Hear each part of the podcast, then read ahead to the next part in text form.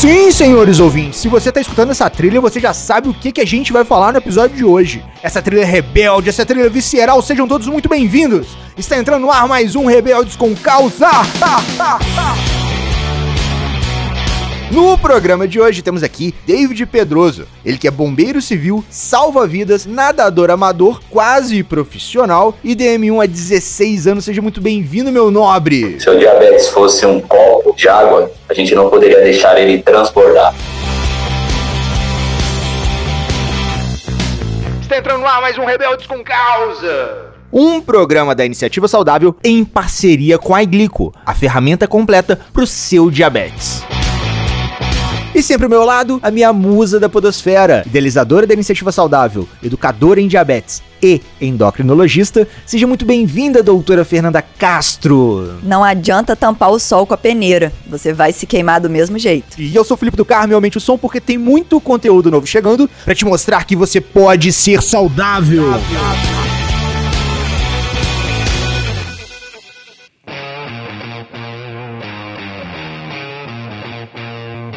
Então vamos lá, senhores ouvintes, mais uma semana, mais um mês, mais um Rebeldes com Causa. Sim, a gente tava fazendo umas contas aqui, já são quase dois anos de Rebeldes com Causa. Daqui a pouco a gente já tá em mais um Novembro Azul, que inclusive já fica aqui o nosso reforço. Se você está participando do Diabetes On em mais de uma sala, você vai ter um super desconto, um super preço especial, um super preço azul para participar da edição do mês de novembro. Presencial. Então, presencial. Quem sabe aí a gente não tá lá, tira umas fotos, conhece algumas pessoas que a gente só conheceu digitalmente falando. Mas o nosso papo de hoje é pra gente saber como que foi a visita da nossa famigerada, da nossa estilosa, da nossa queridíssima fada madrinha da insulina na vida do tipo urso, na, na vida do David. Como que ela chegou na sua vida, David? Ela chegou de pantufas, ela calçou aquela pantufa e foi no silêncio, foi na maciota, ou ela chegou de voadora na sua vida, chegou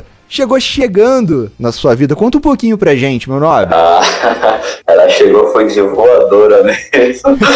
Sem massagem, como diz aqui em São Paulo. Bom, quando eu fui diagnosticado, foi bem engraçado, né? Que antes do diagnóstico eu tinha emagrecido muito. E, e com isso as pessoas vêm com muitas piadinhas, né? Tinha gente que chegou falando para mim que eu tava com câncer, com AIDS. Olha só que loucura tudo isso. E aí um amigo, ele fazia curso de enfermagem e ele falou assim, eu tô achando que você tá com diabetes, porque tinha uma colega lá que tava desse jeito aí também, ela furou o dedo lá e que tava com diabetes. Eu falei, não sei nem o que é isso, né? não sei nem o que é diabetes tinha 21 anos na época. E nesse momento, uma namorada minha na época que eu, eu tinha, ela passou mal e foi parar no hospital. E aí, para eu acompanhar ela, é, não podia entrar acompanhante porque estava em reforma. E eu falei assim: vou fazer teste de diabetes. E isso era quase 7 horas da noite. E aí, quando a médica me chamou, eu lembro a data que era dia 20 de setembro, às 20h20 da noite, quando a médica me chamou, e ela ainda falou assim: Isso são horas de fazer teste glicêmico. Ela falou alguma coisa assim. Volta aqui em jejum, né, amanhã. é. E aí, quando o enfermeiro me chamou, que me chamou primeiro, o meu dedo, ele falou: Vixe, pera aí que eu já volto. Ai. Na hora que ele falou, vixe, meu, meu coração começou a disparar. Eu falei, e agora, e agora? Aí quando ele voltou, ele falou, você tá com acompanhante aí? Aí eu falei, tô. Ah, então chama ela lá que ela vai levar suas roupas, você vai ficar internado. Eu falei, não, não vou ficar internado. E você vai, e aquela briga lá, enfermeiro, vai, não vai, vai, não vai, vai, não vai. Enfim, quando eu tinha que ficar internado mesmo, eu passei, foi cinco dias é, internado para poder é, aprender a lidar com essa questão de diabetes. Aprender a aplicar insulina, né? Medir glicemia. É, e foi cinco dias para poder entender tudo que estava acontecendo ali dentro do hospital e depois a vida começou a seguir. Enfim, há 16 anos atrás era tudo totalmente diferente do que hoje é. Bárbara tá perguntando aqui, quanto que deu? Quanto que tava a glicemia nesse dia? Ela perdeu HI e no exame de sangue tinha dado quase 700, se eu não me engano 680. É, HI Eita. normalmente é acima de 600. É, tinha dado 680, se eu não me engano. Você vê como que é muito louco essas coisas, né? A, a minha namorada passou mal e eu que acabei ficando internado. É. Você lembra se você teve cetoacidose? Se eles falaram alguma coisa Nunca assim? tive cetoacidose. Engraçado, né? Mesmo durante esses 16 anos, entre altos e baixos aí, eu nunca cheguei a, a entrar em cetoacidose é, diabética e ter que parar no hospital, ser internado, essas Ah, mas se bobear nesse diagnóstico aí, você só. Você não teve esse diagnóstico de cetoacidose, talvez porque É, não, não dosaram no sangue os ácidos, né? Assim, não fizeram a gasometria. e aí não, não identificaram, mas provavelmente você devia estar. Eu acho que esse daí foi uma das glicemias mais altas que passaram pelo programa. né? Ah, acho, Que isso? acho que sim. No início do diagnóstico, É, assim, né, eu tenho pacientes que já tiveram ma- valores maiores, mas acho que dos rebeldes aqui, que pelo menos que a pessoa lembrasse, né? então eu sou o rebelde mais rebelde de todos. No diagnóstico já. No diagnóstico, é. Poxa vida.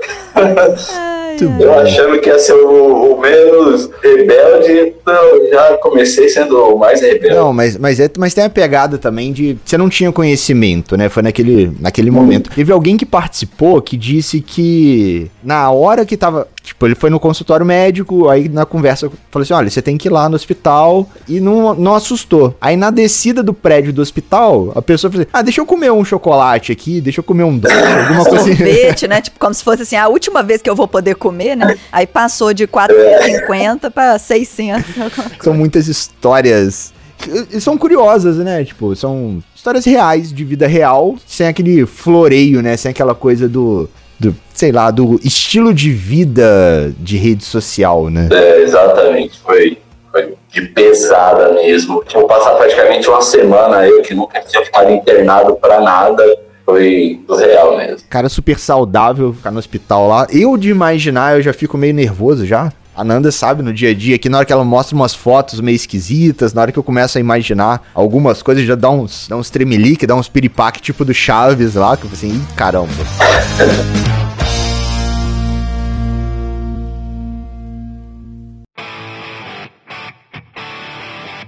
Meu nobre, conta pra gente. Nesse processo, ok, você ficou uma semana no hospital ali, tomou aquela voadora no meio dos peitos da fada madrinha, né? Ficou meio grog. Como que foram esses primeiros desafios? Como que foi essa, essa coisa do, olha, eu tinha uma vida que eu seguia esse, esse, esse passo a passo, eu tinha esse, esse objetivo, né? Como que foi essa transformação? Porque por mais que muita gente fale assim, ah, não, minha vida não mudou, continua a mesma coisa e tal, tenta florear esse universo, vamos, vamos trazer na vida real, né? A Marina tava até aqui na sala, tem um programa chamado Tá Freud, que é exatamente pra gente trazer a vida real mesmo, né? Tipo, como é que é a dor, como é que é essa porrada que você toma pra tipo, cara, não, não tem como você falar, ah, minha vida continua a mesma coisa. Eu só medir a glicemia. insulina. Eu só aplico. Não, não é porque teve, teve uma campanha recentemente aí do balãozinho azul. Você ganhou um balãozinho azul ali pra você poder ter uma nova vida, um novo estilo de vida. Como que foi pra você esses novos desafios? Trazer a verdade nua e crua, né? Como eu costumo dizer. Os primeiros desafios, primeiro, quando eu saí do hospital, o médico.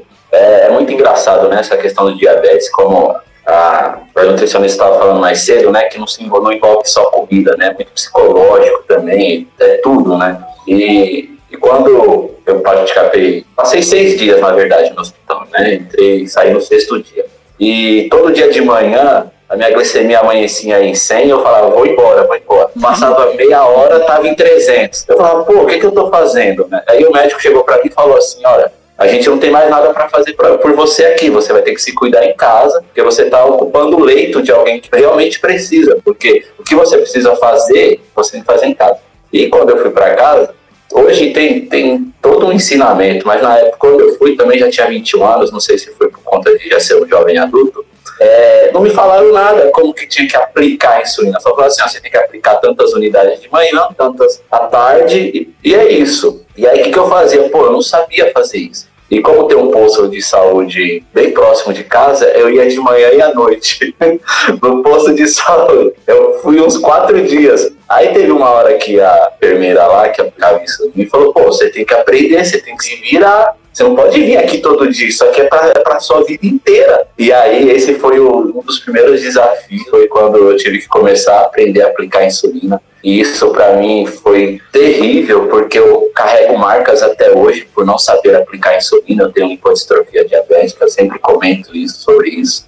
Para mim foi muito difícil todo essa esse primeiros desafios. Fora que eu também tinha que ir na farmácia para poder furar o dedo, saber quanto estava a glicemia, porque não, não tinha esse, eu não tinha comprado aparelho. Aí eu falei, não, vou ficar pagando, né, para ir na farmácia. Vou começar a comprar. Aí comprei o aparelho, comecei a fazer as coisas em casa eu mesmo. Foi muito difícil todo esse início, né? Esse início de lua de mel. Acho que a lua de mel, ela nos engana muito, né? E é um desafio terrível, porque na época, a gente usava seringa, então eu tinha que comprar seringa. E aí, às vezes, eu comprava uma seringa de má qualidade, ter um preço mais em conta. Então, para mim, isso foi, foi muito difícil, esses primeiros desafios, até chegar onde eu estou hoje, sabe? Muito difícil. É, assim, há 16 anos atrás, realmente não tinha toda essa esse suporte, né, que a maioria das pessoas que têm diabetes tem, e também talvez você não tenha dado sorte de cair num serviço que tivesse endocrinologista, né, para poder te orientar,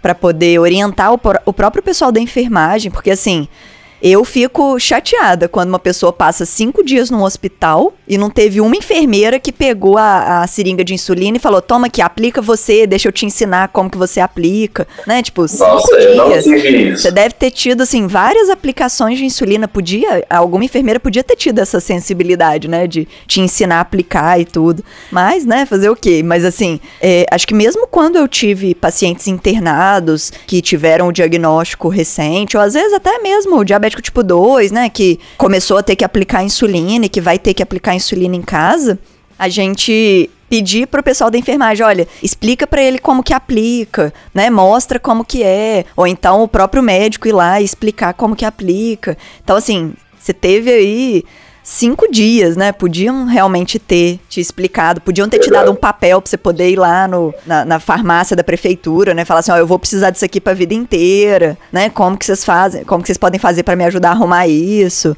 né? Assim, eu não sei como que era nessa época, mas podia ter tido algum estímulo dessa forma, né? Não só realmente te dar lá escrito, aplica tantas unidades e se vira, né? É, já são quase 17 anos, né? Setembro agora já vai fazer 17 anos, então... 2005, né? Se minha matemática tá certa aqui. É. Exatamente, 2005. E aí você deve ter começado a conhecer é, sobre contagem de carboidrato bem depois disso, né? Bem depois, nossa, eu fui aprender contagem de carboidrato, sei lá, depois de quase 10 anos de diagnóstico, entendeu? E eu tive que aprender tudo na barra, porque não existia esse é, curso, tá?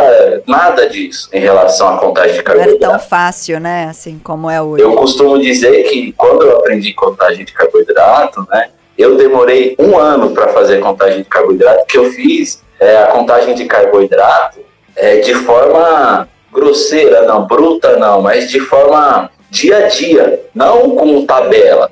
Eu fazia a, nutricionista que, que eu, que eu admiro muito, que ela me ajudou muito nisso, mas eu fazia o quê? Eu comia um pãozinho, por exemplo, de manhã. E aí eu aplicava X insulina para aquilo. Aí no dia aí depois de duas horas, tinha dado errado. Eu falava, não. Aí anotava, ó, preciso de tantas unidades de insulina. Aí no outro uhum. dia eu fazia a mesma coisa para ver se dava certo. Então eu, eu ficava uma semana fazendo o mesmo café da manhã, um o mesmo teste, almoço, né? a mesma. Você ficava testando a sua, sua sensibilidade à insulina, a sua razão.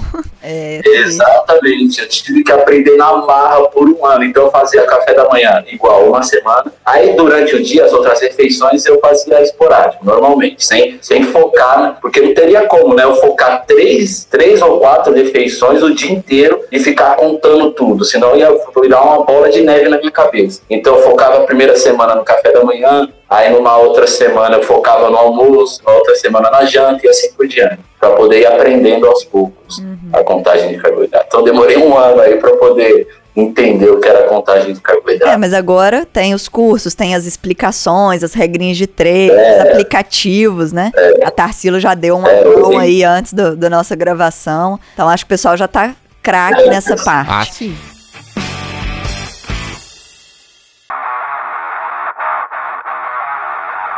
A gente estava falando em off, David, é, sobre um desafio grande que você tem, que é monitorar a glicemia ou saber né, o que fazer enquanto você está nadando, né? Como que é esse desafio aí atual para você? É, é, é, também algo muito louco, né? Porque a gente está falando em competições é, dentro do mar, né? Então imagina, você está no mar, você não tem como monitorar, como saber como que está a sua glicemia. Ainda mesmo você usando sensor de monitoramento contínuo da glicose, é, você não, não, carrega ele, né? Na, sunga, como eu, a gente estava conversando em off quando eu fiz um, um, teste. Então, o que acontece? Eu geralmente eu costumo levar barras, barrinha de proteína com carbo, uma quantidade de carboidrato ideal que eu, que eu considero para mim, e no meio do mar, eu costumo comer. Paro lá no mar, vou e vou comendo. Abre o marmitão ali. e vou comendo. e vou comendo. Tem os, os géis também, né? Aquele gel. Eu, eu gosto do, de tangerina, né? Não sei se vocês. Então eu coloco o gel na sunga e vou. Aí chego lá no meio do mar, rasgo e, e como. Por quê? É, geralmente eu faço provas acima de 2 quilômetros. Então você passa de 30 até duas horas, dependendo da prova no mar. E como é que você vai ficar nessas duas horas aí, numa atividade física intensa, numa adrenalina gigante, porque ali é uma competição, o nível de cortisol, de tudo vai ao extremo e produzindo né, energia para o seu corpo ali e ao mesmo tempo queimando por conta do exercício. Então é, um, é uma mistura ali de de emoções, então, para não correr o risco de ter uma hipoglicemia, porque tem momentos da prova, da competição, que você fica sozinho no meio do mar. Então, imagina, né, se acontece alguma coisa ali, até alguém te ver, é, pode demorar,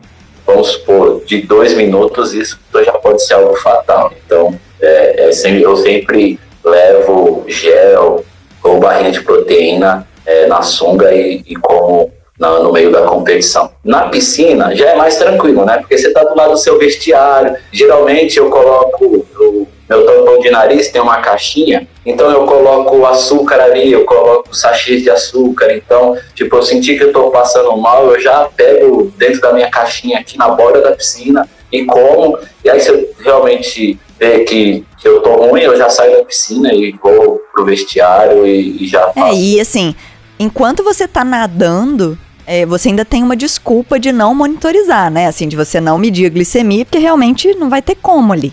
E você vai ter que muito pelo seu autoconhecimento, pela sua sensibilidade, né? Que você sabe, não, eu, quando eu sinto isso, eu realmente tô com hipo. Por quê? Porque eu já senti, passei lá o, o leitor ou medi pontinha de dedo e realmente estava com hipo. Então você tem um autoconhecimento prévio. Agora, uma pessoa que fica sem medir glicemia ou sem monitorizar a glicose e, e quer, assim, né, viver com diabetes sem saber o que está acontecendo o tempo inteiro, é muito difícil, né? Não, não tem como, sem condições, sem, sem o monitoramento, monitoramento não, não tem controle, tem controle. Você já teve hipo dentro d'água? Na hora que você tá lá nadando, já bateu aquela Eu hipo? já senti algumas vezes e não foram poucas não. Mas é aquilo, é, como você falou, ou, às vezes o sintoma se confunde com excesso de exercício, principalmente na água, na piscina. Né? Porque na piscina você bate na borda e para e tal né, o, o fluxo sanguíneo é mais intenso, porque se acelera mais o corpo, e com isso, às vezes, as veias dos. Pelo menos quando eu estou nadando na piscina, eu sinto muitas veias saltarem na minha testa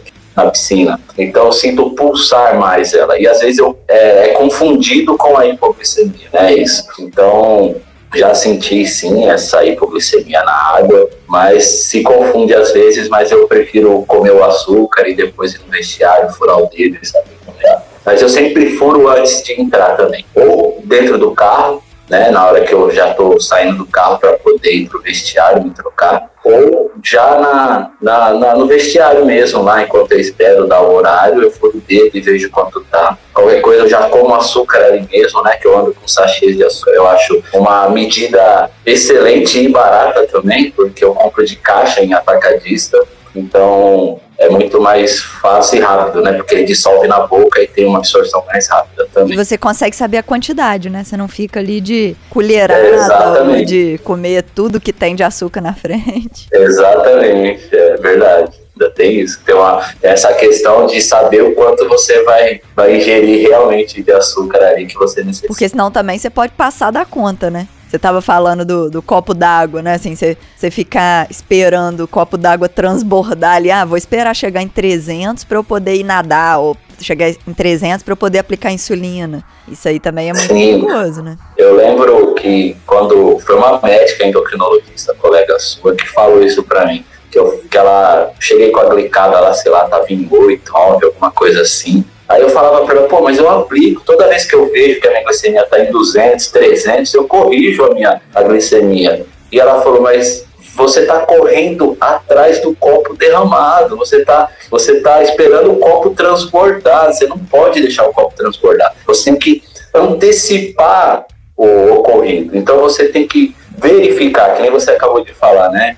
É, se as é, sem monitoramento, né? Você não tem como fazer algo sem monitorar. E eu não tinha muito isso, né, no início do diagnóstico. Então, essa, essa frase ficou muito marcada, né? De correr atrás do copo derramado, né? De, de só correr, de corrigir, né? De, de limpar né, a água que caiu do copo depois. É, esperar a glicemia subir para poder aplicar insulina. É. Na verdade, o ideal seria aplicar para evitar que esse copo transborde, evitar que a glicose suba. Exatamente. E, e isso eu, quando eu descobri isso, que a médica falou isso para mim, eu vi que um monte de gente fazia isso também, que só aplicava depois que já estava feito, já que o copo já tinha derramado, já tinha quebrado o copo, não tinha só esse pedaço do copo. Eu falava, nossa, não é só eu que fazia isso. Então, hoje em dia ainda existem pessoas assim. Eu ainda converso com colegas, amigos, né? meu núcleo de amizade realmente é, é praticamente todos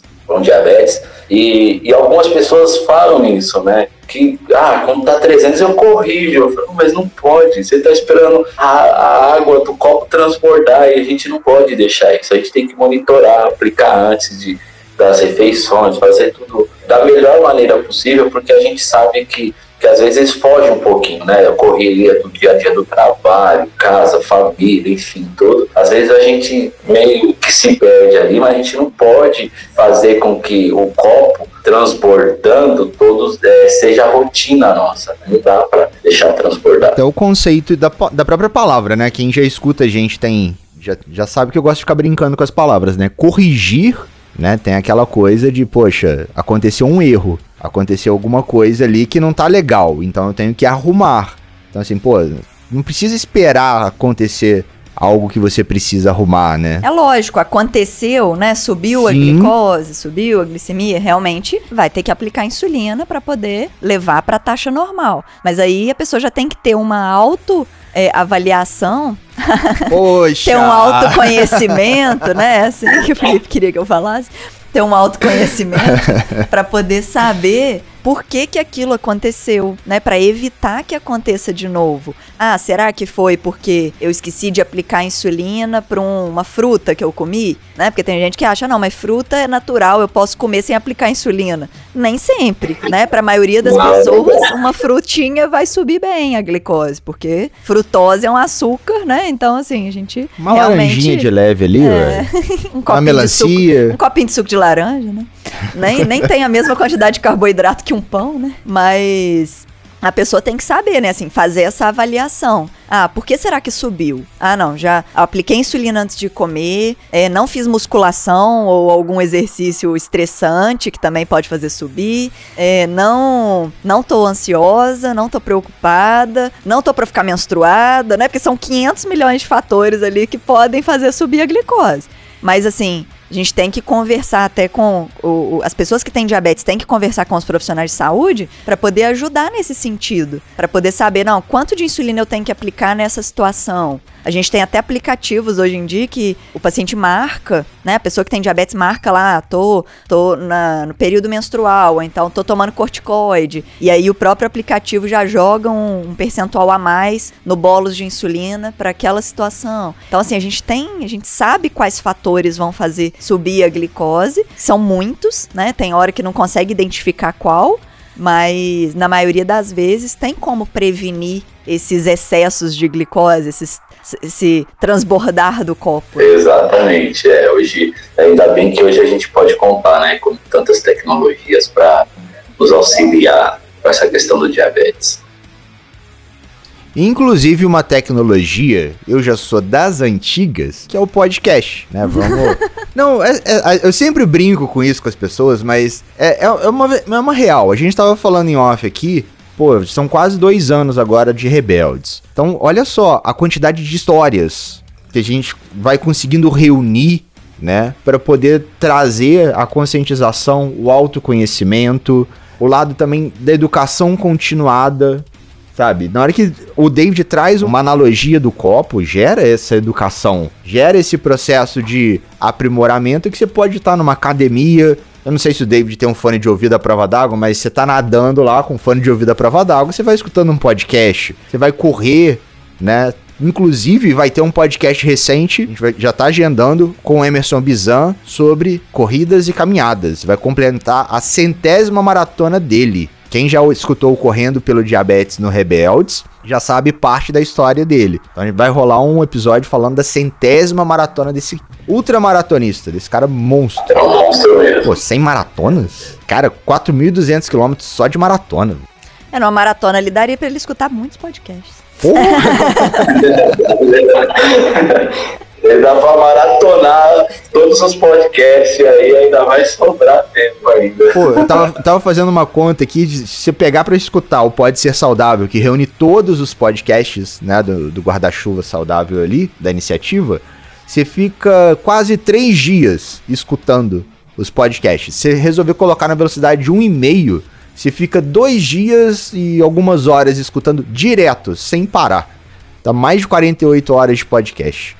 É muito conteúdo. É muito conteúdo. É uma tecnologia bem-vinda aí, né, para quem quer escutar e colocar em prática.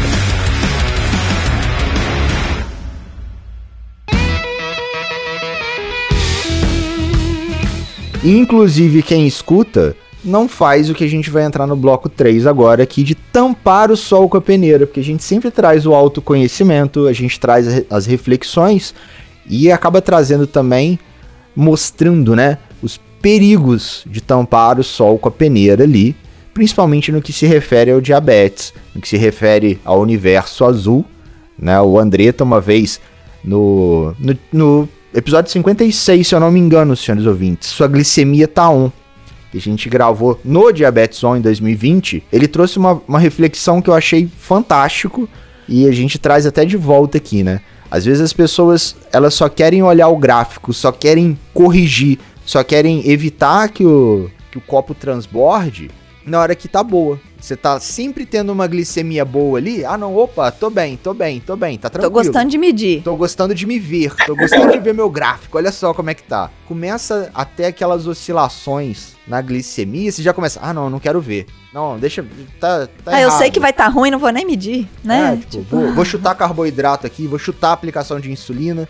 Então, assim, cara, esse autoconhecimento é importante. Ou eu tô falando borracha? Vocês são os especialistas, eu sou... Não, o especialista aqui é a doutora aí, eu só vivo matéria Sou especialista eu prático. Acho que até, é, eu sou especialista prático, vamos dizer assim, verdade, né? Passo 24 horas aqui com diabetes e realmente tem muito disso que você falou, né? De ter medo de, de verificar a glicemia, né? Porque isso é realmente tampar o sol com a peneira, né? Às vezes você vai numa festa, por exemplo, Aí você vai lá e chuta o balde, aí vai no chutômetro também, nas insulinas, e fala, não, não vou medir, não quero saber quanto tá, não vou verificar a glicemia. E, e aí quando passa toda aquela festa, né, porque aí chega o momento realidade, né,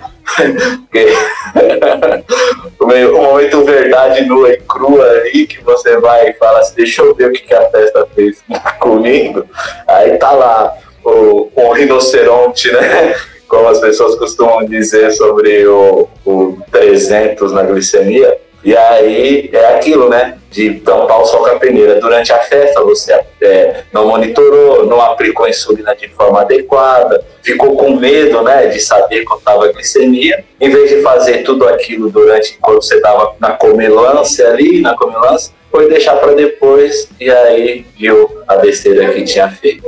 Então a gente costuma tampar o sol com a peneira, geralmente em momentos é, festivos, vamos dizer assim, né? Geralmente em momentos daqueles que a gente tenta mais chutar o balde ali. E, e aí a gente, ah, não, relaxa, vai dar tudo certo quando eu chegar em casa. Ah, não, daqui a pouco tá tranquilo. É assim, se forem momentos esporádicos, né, assim, transitórios e tal, é um um respiro ali, né? Assim, naquela obrigatoriedade, naquela responsabilidade de ter que cuidar, de ter que medir a glicemia o tempo inteiro e tal. Mas não pode durar tanto tempo, né? Assim, tem gente que acha que se não medir a glicemia, a, a glicose não vai fazer mal pro corpo, né? Porque eu não tô vendo que tá alta, então eu, eu vou considerar que tá boa e vai ficar, né? Vai ficar na meta, pra, na minha cabeça. Eu só não posso fazer exame, né? Porque se eu fizer exame, vai, vai, alguém vai ver lá que tá errado.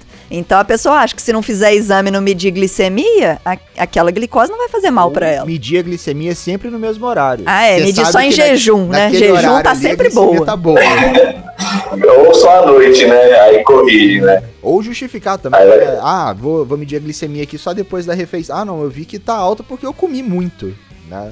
Tenta justificar ali. E não tenta resolver o problema, né? Tipo, ah, tá, tá alta porque eu comi muito, mas se eu aplicar um pouco mais de insulina antes desse muito, né, vai, vai conseguir chegar num nível melhor. Então, assim, ter essa consciência, né, de que não adianta não medir e que não adianta só ficar justificando e corrigindo. Que precisa realmente ter esse acompanhamento e esse raciocínio retrógrado aí, que é muito mais fácil, né, de, de, de entender por que aconteceu alguma coisa, mas com a ideia de corrigir para a próxima vez não acontecer.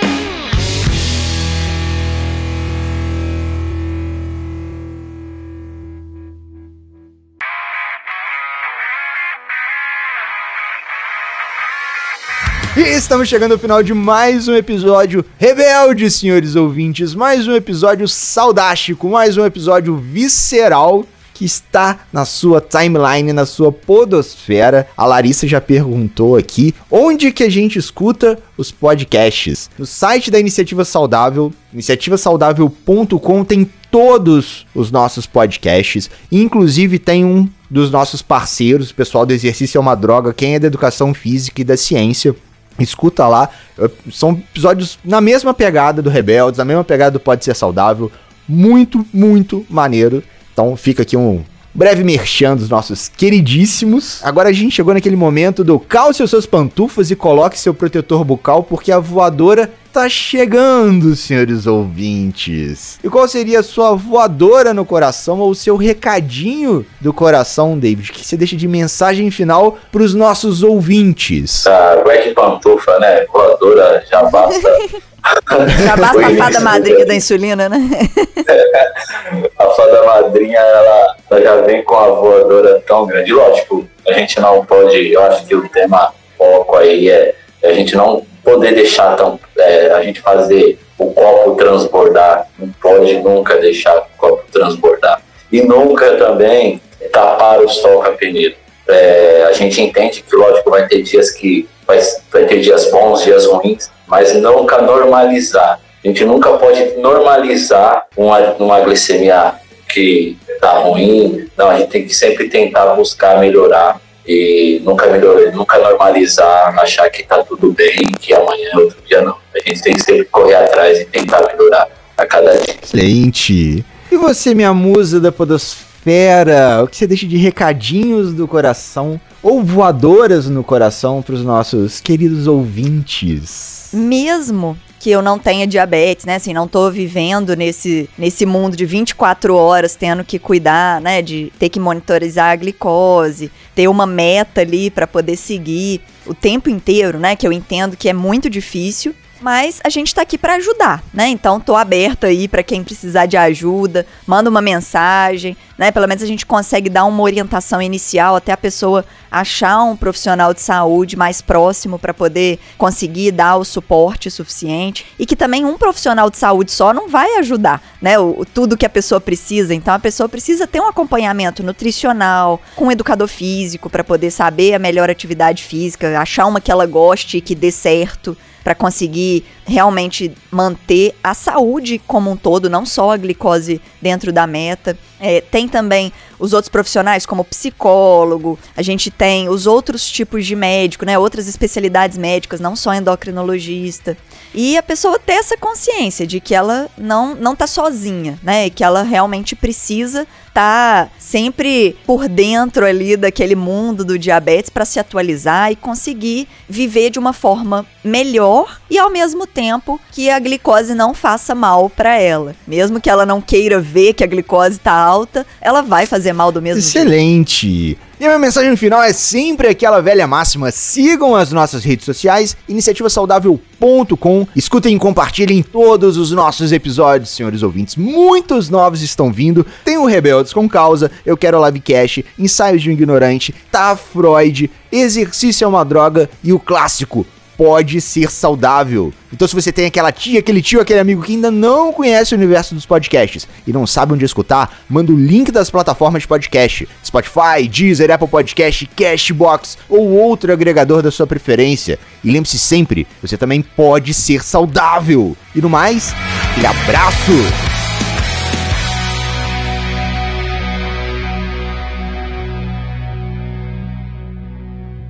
Por que, que é diabético tipo urso mesmo? Eu tenho um hábito de sempre cumprimentar as pessoas e dar um abraço bem forte, né? E aí eu tava começando a fazer conteúdo e tal, e eu fui para um evento e não tinha nenhuma pretensão, né, de, de fazer o que eu faço hoje. E aí uma amiga nesse evento falou assim, pô, você tem que fazer um perfil voltado só pro diabetes, tem que ter um nome e tal. Aí, tipo, eu falei, pô, nome, vamos, vamos, vamos ver um nome. Aí, né, na época eu conheci a Marina já pessoalmente, conheci outras pessoas. Eu falei, diabético, alguma coisa, né? Mas como, né? E eu, eu ficava, né? Eu tinha uma relação com uma menina, aí um dia a gente saiu e tal, aí ela chegou e falou assim, pô, você parece um urso. Dá um abraço de urso. E aí, aí nesse momento nosso, aí eu falei, pô, tá aí, diabético tipo urso. Aí ela olhou pra mim e começou a dar risada, aí falou, não. Aí eu coloquei o nome, ela, pô, não acredito que você colocou esse nome e tal, começou a dar risada, ela curtiu pra caramba. É, Mas enfim, atenção, foi... né? Ficou diferente. diferente, mas foi numa relação assim, num momento íntimo assim, que acabou rolando esse, esse apelido.